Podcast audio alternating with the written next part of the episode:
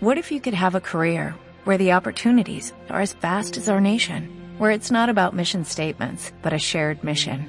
At U.S. Customs and Border Protection, we go beyond to protect more than borders, from ship to shore, air to ground, cities to local communities. CBP agents and officers are keeping people safe. Join U.S. Customs and Border Protection and go beyond for something far greater than yourself. Learn more at cbp.gov/careers. Literatura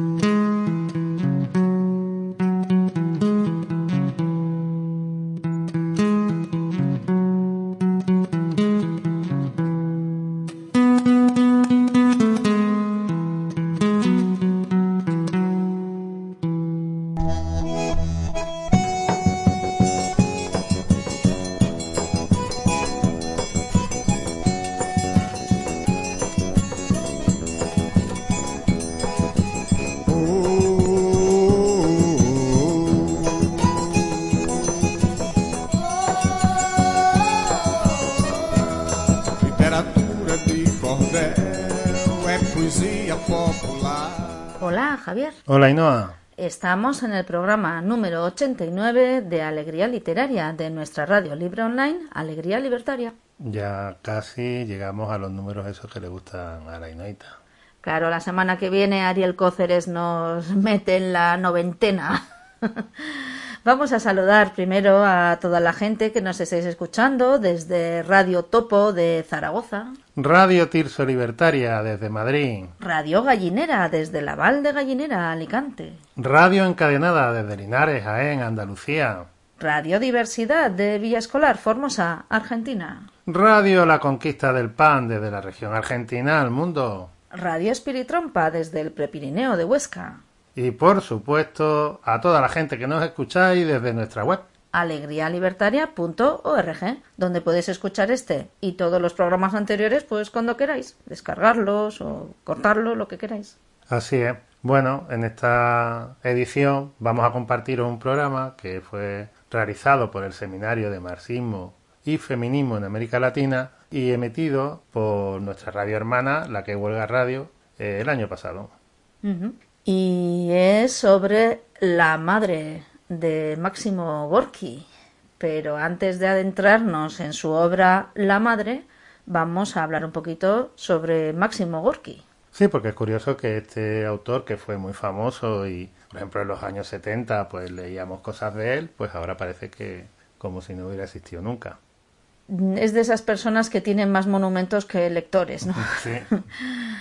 Eh, Máximo Gorki es el seudónimo de Alexei Maximovich Peskov o algo parecido y nació en Nizhny Novgorod en 1868 y falleció en Moscú en 1936. Bueno, pues fue novelista y dramaturgo, maestro del realismo socialista y una de las personalidades más relevantes de la cultura y de la, y la literatura de su país, Rusia. Cuando se murió su padre, que tenía entonces cuatro años, Máximo Gorki se tuvo que trasladar a vivir con la familia de su abuelo en un ambiente pequeño burgués, venido a menos y en ocasiones rayando la pobreza. Pero bueno, como ese ambiente que os podéis imaginar, y ese es el mundo de su niñez que lo marcó claramente y en el que se recrea de forma magistral en Mi infancia 1913-1914, que es la primera parte de su trilogía autobiográfica. Gorky está considerado un modelo de escritor autodidacta. A los 11 años se marchó de la casa de su abuelo y emprendió una vida llena de aprendizajes incompletos. Largas navegaciones por el río Volga y numerosos viajes al sur de Rusia y a Ucrania, que serían el tema del también autobiográfico libro Mis Universidades, o sea, donde él aprendió en realidad, que es de 1923. A lo largo del último tercio del siglo XIX hizo una larga serie de relatos profundamente antiburgueses que relatan las desesperadas y en la mayoría de los casos inútiles protestas de los desheredados contra el etos capitalista que tras la tardía penetración en el país de la revolución industrial comenzaba a adueñarse de la sociedad rusa en ese periodo, a finales del Sí, siglo por XIX. eso eh, mucha gente lo señala como pesimista, porque esas luchas que presenta pues parecen como inútiles, ¿no? Y se opuso públicamente al régimen zarista y fue apresado en varias veces. Gorky se hizo amigo de muchos revolucionarios y se convirtió en amigo personal de Lenin después de que se conocieran en 1902. En 1902 también Gorky fue elegido académico de honor de la literatura, pero el zar Nicolás II ordenó su anulación. En protesta, Anton Chekhov y Vladimir Korolenko salieron de la Academia de Literatura. De 1900 a 1905 los escritos de Gorky se volvieron más optimistas. Comenzó a adquirir una mayor participación en el movimiento de oposición, por el que fue encarcelado de nuevo, brevemente, en 1901. Entonces también sus producciones teatrales, Pequeños burgueses y Los bajos fondos alcanzaron el éxito. Fueron llevadas a escenas en 1902 en el Teatro de Arte de Moscú y más tarde recorrieron los mejores escenarios de Europa. Estas obras de teatro emplearon innovadoramente técnicas naturalistas, estructurando una serie de tramas paralelas en las que prácticamente todos los personajes tenían la misma importancia. Bueno, entonces ahí en su vida, en 1901, 1902, empezaron a pasar cosas bastante mm. importantes, ¿no? Que le hicieron cambiar lo que estaba haciendo y todo eso. Y la idea de que todos los personajes tenían la misma importancia me recuerda a un autor que después vamos a disfrutar un poquito más para adelante, ¿no? Que es Sostakovich, que también quería que todos los instrumentos de la orquesta tuvieran la misma importancia para lo que, bueno, que sobre todo los que normalmente quedaban tapados salieran, ¿no? A, un poco a la luz. Sí, bueno, eso a los dos le causó problemas con los bolcheviques.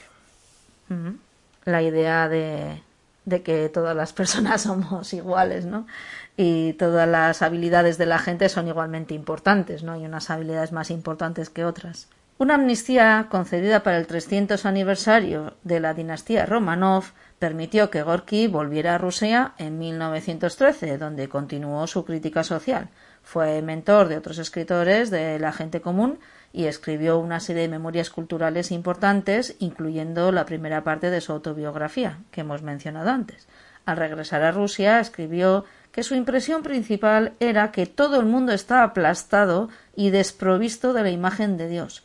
La única solución, declaró repetidamente, era la cultura. Estuvo una parte importante de su vida exiliada de Rusia, como más tarde de la Unión Soviética, por eso que fue perseguido también no solo por los zares, sino por el partido bolchevique. Pero en 1932, de forma repentina, regresó a Rusia por invitación personal de José Stalin y murió allí en junio de 1936. Bueno, previamente lo había perseguido. Por eso dijo, bueno, va, venga, ya estás malo porque más tenía tuberculosis, estuvo, bueno, estaba muy mal. Pues de esos males de la gente que ha tenido que pasar muchas veces por la cárcel y por la checa, en su caso también, y todo eso, ¿no? Bueno, eso es un poco porque, claro, la vida de Gorky es bastante compleja porque se va entrelazando con los sucesos históricos que en poco tiempo pasaron un montón de cosas en, esas, en ese lugar. Y entonces es difícil contar todas las cosas que, que fueron pasando por su vida y todos sus escritos, porque de todas maneras el programa de hoy no tiene como, digamos, como idea hablar de Gorky, sino hablar de una de sus obras, que es La Madre, que está inspirada en los sucesos que se produjeron en la fábrica de Sornovo durante la Revolución de 1905, que de alguna forma fue el germen de la Revolución rusa. ¿no?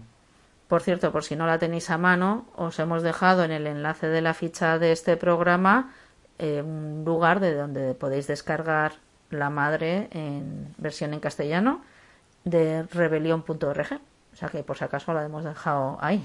Bueno, pues antes de pasar a los comentarios y fragmentos de la obra de la madre de Máximo Gorki, en un programa realizado, como ya hemos dicho, por el Seminario de Marxismo y Feminismo de América Latina y emitido en la que huelga radio, pues vamos a escuchar una canción que a mí me recuerda mucho a la novela de unos amigos de Córdoba, David e Iván, también está Rafa, en el, eh, en el que cuentan la historia de una mujer y cómo, lo, cómo le va sorprendiendo. David y Iván ya se murieron y también puede ser un pequeño homenaje a ellos dos.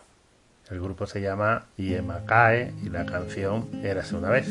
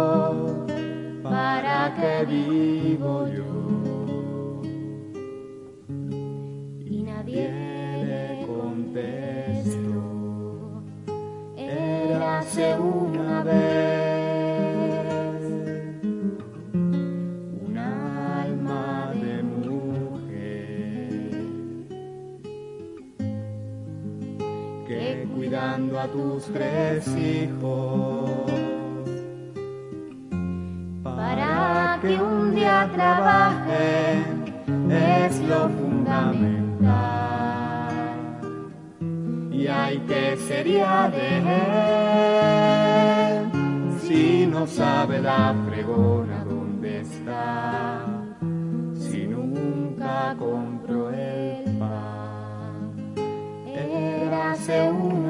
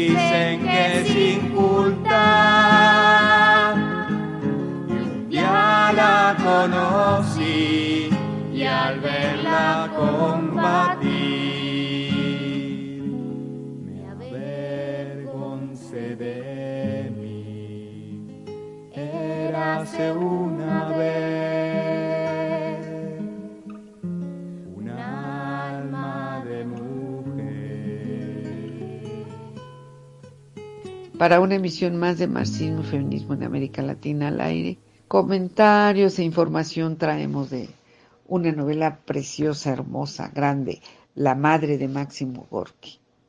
Novela muy interesante, seguramente muchos han leído esta novela con una narrativa ligera, amena, pues como pocas en la literatura esta novela. Leída por muchísima gente, nos hace notar la relación de una madre con su hijo en un ambiente de resistencia ante la represión del gobierno ruso anterior a la se da anterior a la primera revolución rusa a, a principios del siglo XX en 1902 cuando se da una manifestación del primero de mayo en So Sormovo, día que fue muy importante porque trascendió por la lucha del proletariado. Gorky conoció a uno de los protagonistas, más bien a dos de los protagonistas, al obrero Piotr Salomov, dirigente de la Organización Socialdemócrata de Sormovo, y a la madre Ana Kirilovna, que en la novena son Pavel, Blasov y Nilovna. En esa época, pues sí, conoció historias eh, de madres que apoyaban a sus hijos para la lucha. Ellas tenían conocimiento que también podían ser arrestadas, como sí sucedió con algunas. Gorky escribe La madre en Estados Unidos en 1906 y se da a conocer, pero no en Rusia, porque fue prohibida y se pudo pues ya conocer hasta 1917 y también demandaron al escritor. Esta novela se distribuye en toda Europa y fue predilecta de la población proletaria. En esta introducción de la novela mencionan que Gorky quería mostrar el crecimiento de la conciencia revolucionaria y cómo se forma la vanguardia del proletariado, porque los protagonistas, Pavel y su madre, en la novela se habla de la lucha revolucionaria, cómo se transforma el hombre que pertenece al pueblo y nace por segunda vez. Por ejemplo, Nilovna, la, eh, madre de, Pavel, se libera de una triple carga. ¿Cuáles son? Pues la de clase, la familiar y la espiritual, porque además siempre estuvo dominada por, por el marido, golpeada, maltratada. En, en ese, bueno, en esa época muchos de los hombres tomaban mucho y maltrataban a la mujer. Y bueno, el esposo de, o el padre de, Pavel pues fallece, ¿no? El, el, gran personaje de Pavel Blasov eh, es férreo, es poco común, legendario. Sufre también cambios en su interior porque debe liberarse de tanta rectitud que lo tiene, pues sí lo tiene atado de lo, como dice su madre, eres, como dice, le lo califica como reservado siempre, ¿no? Porque no habla, no, no, no le cuenta nada. Y teme darles rienda suelta a sus sentimientos, ¿no? Como en el amor. Tienen un amigo que se llama Ribin, tiene, este tiene que desprenderse del recelo hacia los intelectuales. En fin, son varios aspectos que la novela, la novela nos hace ver a través de los personajes. Aquí la figura de la madre se torna una figura importante para muchos de sus compañeros de la novela, que son camaradas, y ella también, ella también es una camarada, se torna porque hace trabajo político. La, primera edición eh, eh, inglesa de esta novela tenía el título de camarada, no se llamaba la madre. Y nos dice Gorky, que la revolución despierta sentimientos humanos más elevados, la maternidad y fraternidad. Y nos dice, glorifiquemos a la madre, a la mujer madre, fuente de la vida siempre triunfante, única fuerza ante la que se doblega sumisa a la muerte, o a la muerte, se doblega la muerte, dice. También dice Gorky, crea varias figuras de madres que se convierten en símbolos de confirmación de la vida y su constante fecundidad. La más admirable es la protagonista de la novela. Cuando Nilovna, que es ella la protagonista, vio a Nikolai Ivanovich, le parece que había llegado de un lugar lejano, de otro mundo donde la existencia era fácil y honrada, y cuando llega después de la manifestación del primero de mayo y de la detención de Pavel, llega a la casa de Nikolai Ivanovich, al medio ambiente de los revolucionarios profesionales. Revolucionarios profesionales. Tiene la sensación que fue a parar a una pequeña isla del futuro, mencionan.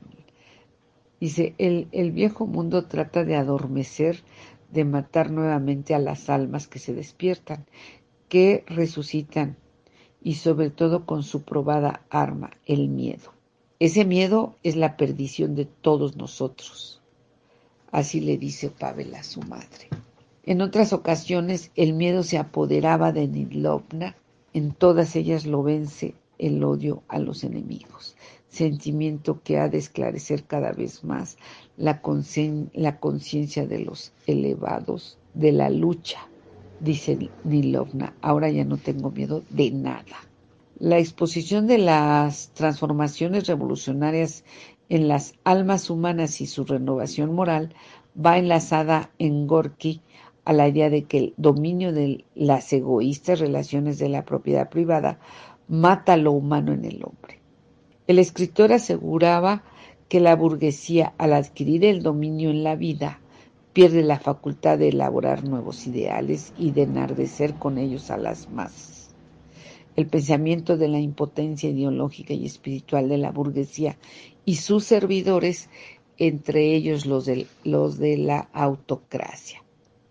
Para Pavel, arremata, arremete perdón, contra la sociedad burguesa, cínica y cruel con la personalidad humana, contra todas las formas de avasallamiento físico y moral del hombre empleadas por esa sociedad contra todos los métodos de trituración del hombre y denuncia la necrosis espiritual de ella. Todos vosotros, los amos, nuestros amos, sois más esclavos que nosotros mismos. Vosotros estáis esclavizados en espíritu, mientras que nosotros lo estamos físicamente. Pues sí, es una, aquí le, dejamos, es una gran novela, se les recomiendo, vuélvanla a leer si ya la leyeron, eh, así como otras novelas del escritor de Máximo Yogorki, nos hace ver con claridad nuestros temores ante la represión y cómo se da el proceso de la, conciencia en la lucha. Buenas noches, que tengan buen camino. Bueno, pues antes de continuar con el programa, vamos a escuchar, como os hemos adelantado antes, ¿no? la sinfonía número 7 de la, bueno, es el episodio de la invasión, de Invasión Episode, de Dmitri Shostakovich, quien nació el mismo año en el que se publicó La Madre, unos meses después de la Revolución de 1905. Sí, bueno, en realidad es el movimiento 1, porque la séptima sinfonía es más de una hora y hemos seleccionado un trocito pequeño que es el movimiento número uno. Entonces os dejamos con Sostakovich, del que por cierto tenemos un programa en la Alegre Corchea Libertaria y os dejamos también el enlace en la ficha. Seguimos con la madre.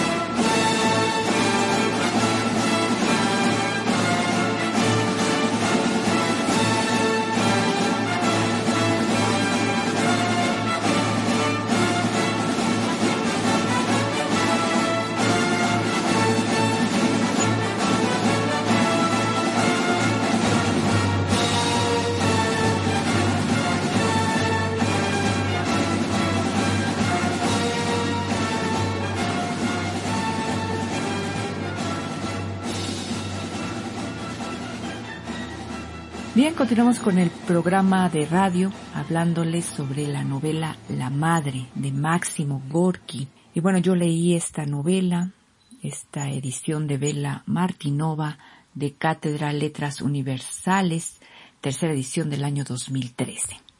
Y bueno, pues eh, les voy a leer un pequeño resumen que hice de este libro y algunos párrafos que les voy a compartir de esta importante novela, La Madre, que narra la vida cotidiana de las personas entregadas a la causa revolucionaria para la creación de un nuevo mundo. En la Rusia zarista del año de 1905, un año revolucionario lleno de huelgas, de masas obreras y campesinas, de activismo político, de un nuevo pensamiento libertario, socialista, que fluye subterránea y sigilosamente en las ciudades, en las fábricas y en el campo, en algunos lugares de reunión, a escondidas. La novela se centra en la vida de una madre maltratada por el marido, el cual, al morir éste, pues continúa su vida cotidiana al lado de su hijo Pavel, también obrero como su padre. Sin embargo, Pavel será diferente a su padre, porque empieza a leer, a mostrar conductas diferentes a la de los demás muchachos del pueblo. Pavel lee muchos libros y con el tiempo la madre sabrá que esos libros son prohibidos. Pavel se relaciona con mucha gente, muy activa, camaradas, y empieza a llegar mucha gente nueva y desconocida a la humilde casa de la madre. La madre no se opone y comienza a escuchar diálogos y discusiones acaloradas de estas personas que hablan sobre política, sobre los levantamientos obreros en Europa, donde cuestionan a Dios e incluso aparece la figura de Jesús el Cristo en estos diálogos. La madre poco entiende de estas discusiones, pues no sabe leer y escribir, pero siempre dispone Simovar, un importante artefacto ruso para preparar el té que será otro protagonista constante en la novela. Pero en la casa de la madre, como escribe Gorky, en la estrecha habitación nacía el sentimiento de parentesco espiritual de los trabajadores del mundo. La madre es una mujer de mucha fe, reza, y le dolía escuchar a su hijo Pavel, a Pasha, como le decía de cariño, cuando éste y los camaradas cuestionaban a Dios. Por ello la madre se atrevió a decir un día, tengan un poco más de cuidado al hablar de Dios. Pueden hacer lo que les plazca. Pues para mi desgracia una vieja como yo no tendrá en qué apoyarse si me quitan ustedes a Dios. Sus ojos se llenaron de lágrimas, las manos le temblaban mientras lavaba los platos. Así transcurrió parte de esos días en la casa de la madre, donde su hijo y los demás camaradas distribuían periódicos y libros prohibidos en la fábrica y en otras partes, hasta que un día fue apresado Pavel y otros camaradas. La madre comienza a involucrarse en lo que hacía su hijo, así que mientras Pavel continúa en la cárcel, ella decide vender comida fuera de la fábrica para poder distribuir el periódico Revolucionario Escondidas, el mismo que su hijo inició. Luego de lograr su libertad, Pavel y los demás camaradas continuaron con el trabajo revolucionario, pero ahora la figura de Pavel inspiraba respeto a los obreros, por lo que deciden organizar y participar en la marcha del primero de mayo. Pavel y los camaradas van al frente de la marcha. La madre pues acompaña a su hijo atrás de él. La marcha fue reprimida por los soldados con bayonetas y son apresados Pavel y los demás que lideraban pues esta marcha.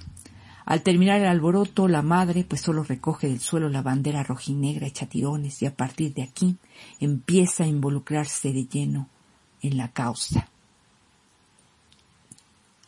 ¿Qué movía a estas personas, mujeres y hombres, sobre todo jóvenes de aquella época de la rusa zarista, a entregarse a la causa revolucionaria, a sabiendas de que podía esperarle la represión, la cárcel, la deportación a Siberia o incluso hasta la muerte? La causa son muchas y no se nos va develando en la novela. Entre ellas, lo que el pueblo obrero vivía cotidianamente. Y esto pues eh, escribe Gorky en la novela en un pues discurso que se da eh, de un de un camarada cuando precisamente la madre tiempo después pues eh, se atreve incluso a llevar a escondidas libros prohibidos y propaganda prohibida en una maleta y pues le toca presenciar un apresamiento de un camarada y en ese momento, en esa trifulca, uno de los camaradas dice lo siguiente.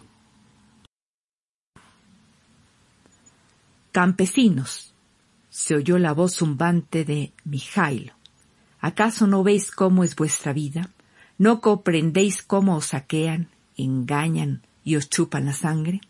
Todo se basa en vosotros y sois la primera fuerza sobre la tierra. ¿Y cuáles son vuestros derechos? Moriros de hambre. Ese es vuestro único derecho. Bueno, pues esto revela la vida cotidiana de los campesinos y los obreros. Y bueno, como Nilovna, la madre, pues se encargaba ya de, de estar distribuyendo el periódico en ese entonces, pues eh, distribuir un periódico en esa época no era algo, era algo peligroso, ¿no? Y esto nos lo revela en esta palabras que expresa una mujer cuando le enseña, le muestran uno de estos periódicos y dice esta mujer, tire eso, Piotr, esas cosas las hacen los muchachos que han perdido la razón, y esas cosas no pueden más que acrecentar vuestras desgracias, amenazándoos con el presidio y Siberia. Pues así, así era distribuir un periódico en esa época y como ha sido también a través de la historia los periódicos revolucionarios. Bien, la casa de la madre estando preso Pavel luego de ese primero de mayo, es registrada por la policía, así que, pues tiempo después llega un camarada, Nicolai, y le invita a ir a vivir a su casa.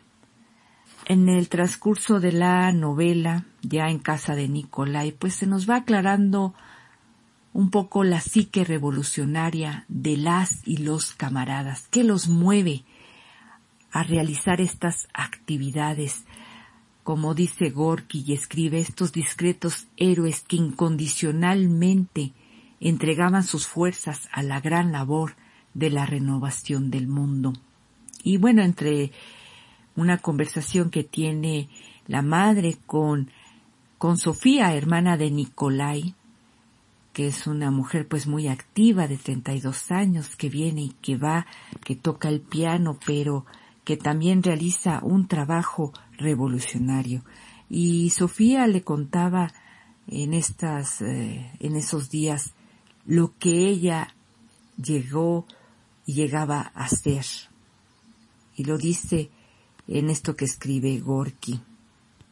Dice, con alegría, como si se jactara de las travesuras de la infancia, Sofía comenzó a contarle a la madre acerca de su trabajo revolucionario, le tocó vivir con otro nombre, utilizando un documento falso, disfrazándose y ocultándose de los espías, transportar puts, o sea, kilos, de libros prohibidos por diversas ciudades, organizar fugas para compañeros desterrados y acompañarles hasta la frontera. En su piso había instalada una tipografía secreta, y cuando los gendarmes se enteraron de ello y se presentaron en su casa para registrarla, un minuto antes de su aparición se vistió de doncella y salió de casa para encontrarse con sus huéspedes en el portón de la casa. Sin abrigo, un fino pañuelo sobre su cabeza y un bote de hojalata para queroseno en la mano, en invierno, un día de mucho frío, recorrió toda la ciudad de cabo a rabo. En otra ocasión, llegó a una ciudad extraña, donde vivían unos conocidos suyos, y cuando ya subía por la escalera a su piso, se percató de que los estaban registrando. Como ya era tarde para darse la vuelta, llamó sin vacilar al piso situado en la planta de más abajo y entrando con su maleta en casa de unos desconocidos, les explicó abiertamente su situación. Pues sí, esta es parte de la vida de, de una revolucionaria en aquella época, como le cuenta Sofía a la madre con sus experiencias. Y más adelante Sofía, bueno, la madre le pregunta a Sofía y le dice, su vida es agitada, difícil y arriesgada, pero tiene un corazón alegre, le dice la madre a Sofía. Y más adelante Sofía le dice, venceremos porque estamos con el pueblo obrero, con firmeza y en voz alta, dijo Sofía. En él todo está por descubrir y todo se conseguirá con él. Solo es preciso despertarle su conciencia a la que no dejan libertad para crecer. Y le pregunta la madre, ¿quién la compensará por su trabajo? Sofía dice, ya estamos compensados. Hemos encontrado una vida que nos satisface. Vivimos con todas las fuerzas del alma. ¿Qué más podemos desear? En otra ocasión, la madre hablando con Nicolai le preguntaba sobre su vida amorosa, que por qué no se había casado siendo que Nicolai pues sí había estado enamorado. Y Nicolai, otro revolucionario entregado a la causa, le responde lo siguiente. La vida familiar le resta energías al revolucionario siempre se la resta. Los hijos, la falta de medios, la necesidad de trabajar mucho para ganarse el pan. Y el revolucionario debe desarrollar su energía ininterrumpidamente, cada vez más profunda y ampliamente, y ello exige tiempo. Siempre debemos ir por delante de todos, porque nosotros los trabajadores estamos predestinados por la fuerza de la historia a destruir el viejo mundo y a crear una vida nueva, y si nos quedamos rezagados, vencidos por el cansancio o atraídos por la cercana posibilidad de las pequeñas conquistas, eso estaría mal. Ello casi viene a ser la traición de la causa.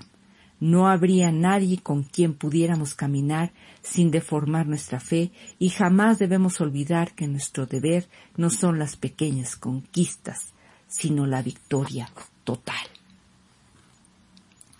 Pues esto le contestaba Nicolai a la madre sobre por qué no había formado una familia. Y bien, pasó así el tiempo y por ejemplo, Nicolai todas las mañanas tomaba el té y le leía a la madre las noticias. Y la madre, escuchándole, ella veía con asombrosa claridad cómo la pesada máquina de la vida molía sin piedad a la gente, convirtiéndola en dinero. Este es un pensamiento que tenía la madre que viene plasmado en la novela de Gorky. Y bueno, llegó el día del juicio para Pavel, Andrei el ucraniano y demás camaradas presos. La madre se presenta al juicio en una sala llena donde está colgado un retrato del zar. Y aquí vienen unas palabras muy importantes de Pavel en, el juicio, donde, bueno, él alega en su defensa lo siguiente, luego de escuchar las acusaciones de los jueces y demás personas.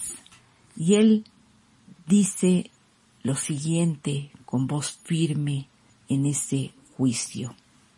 Somos socialistas, lo cual significa que somos enemigos de la propiedad privada que separa a la gente y las enfrenta a unos contra otros, creando una hostilidad de irreconciliables intereses. Miente, procurando ocultar o disculpar esa enemistad y corrompiendo a todos con su falsedad, la hipocresía y la maldad. Nosotros decimos, la sociedad que solo considera al hombre como un arma de su enriquecimiento va en contra del hombre, nos es hostil y no podemos reconciliarnos con su doble y falsa moral. El cinismo y la crueldad de su relación hacia el individuo nos desagradan. Queremos y lucharemos en contra de todas las formas de abayazamiento del hombre utilizadas por esta sociedad, en contra de todos los procedimientos que fraccionen al hombre en beneficio de la codicia.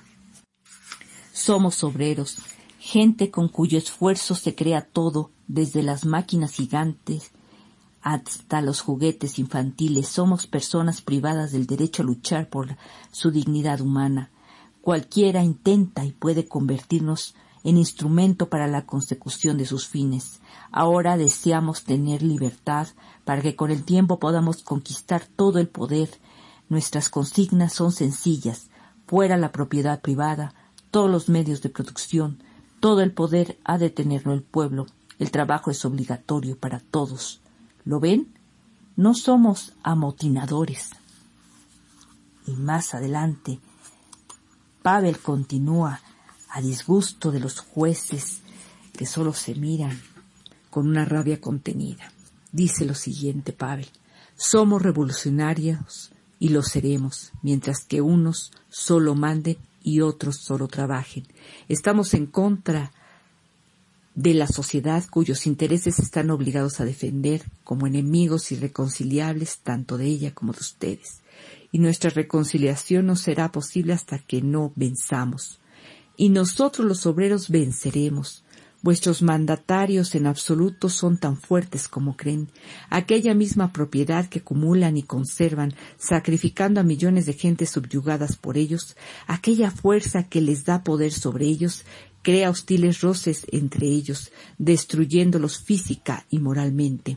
La propiedad exige demasiado esfuerzo para su defensa y en esencia todos ustedes, nuestros dueños, son más esclavos que nosotros mismos.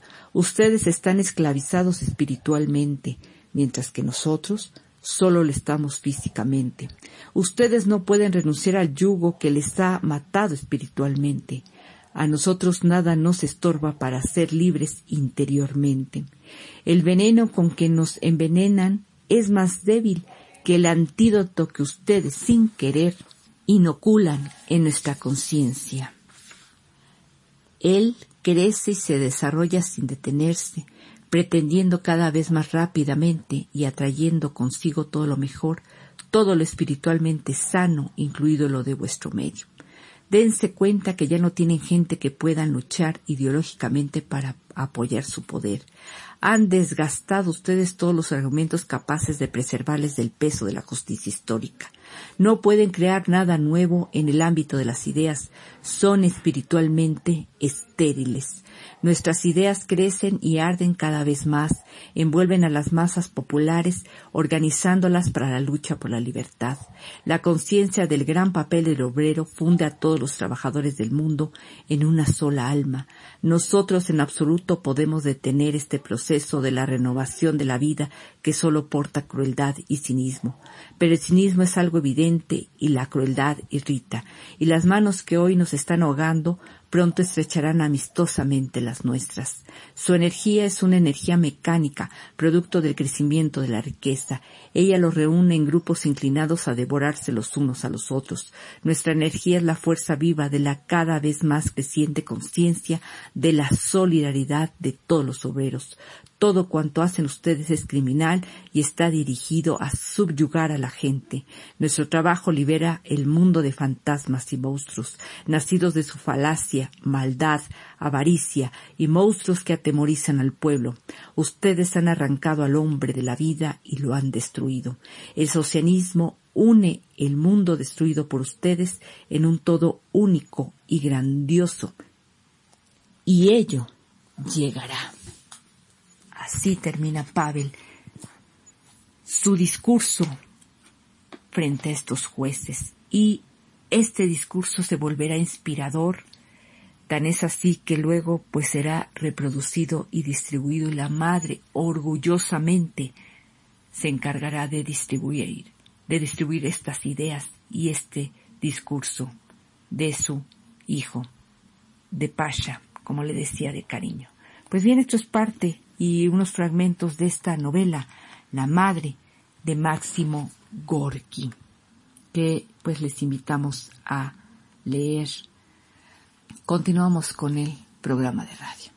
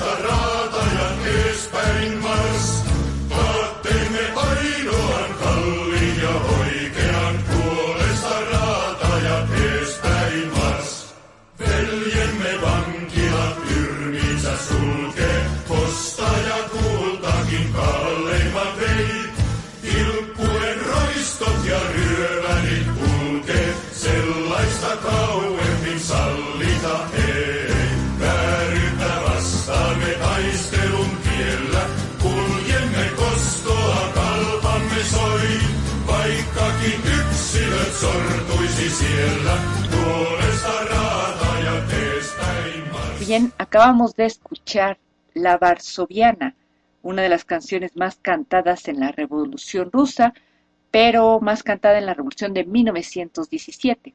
En la novela de Hoy la Madre, bueno, esa eh, historia gira en la primera revolución, en la de 1905. En la de 1917 es cuando los bolcheviques llegan al poder. Y la varsoviana dice lo siguiente, los torbellinos enemigos sobrevuelan nuestras cabezas, fuerzas oscuras nos están oprimiendo en la batalla en la que estábamos destinados. Un futuro incierto nos espera, pero con orgullo y valor levantaremos la bandera de la lucha obrera, la bandera de la gran batalla de los pueblos, por un mundo mejor y la libertad definitiva, a una batalla sangrienta, severa y justa. Marchen, avancen trabajadores, a una batalla sangrienta, severa y justa.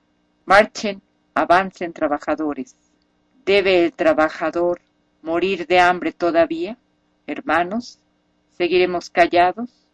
¿Puede la vista de la horca asustar a los jóvenes ojos de nuestros hermanos de armas? Venganza y muerte para el zar y su corte. La hora solemne de la victoria está cerca. A una batalla sangrienta, severa y justa, marchen, avancen trabajadores. Pues bien, la varsoviana. Y bueno, después con el tiempo incluso Gorky pues se desilusiona del rumbo que va tomando la revolución rusa y que incluso pues tiene que marchar al exilio. Pues bien, hasta aquí pues esto de la novela La Madre que les invitamos a leer, La Madre de Máximo Gorky. Y nos despedimos, como siempre, agradeciéndote a ti, a usted por escucharnos y gracias también, como siempre, a las compañeros y compañeras de la que huelga radio que hacen posible esta transmisión.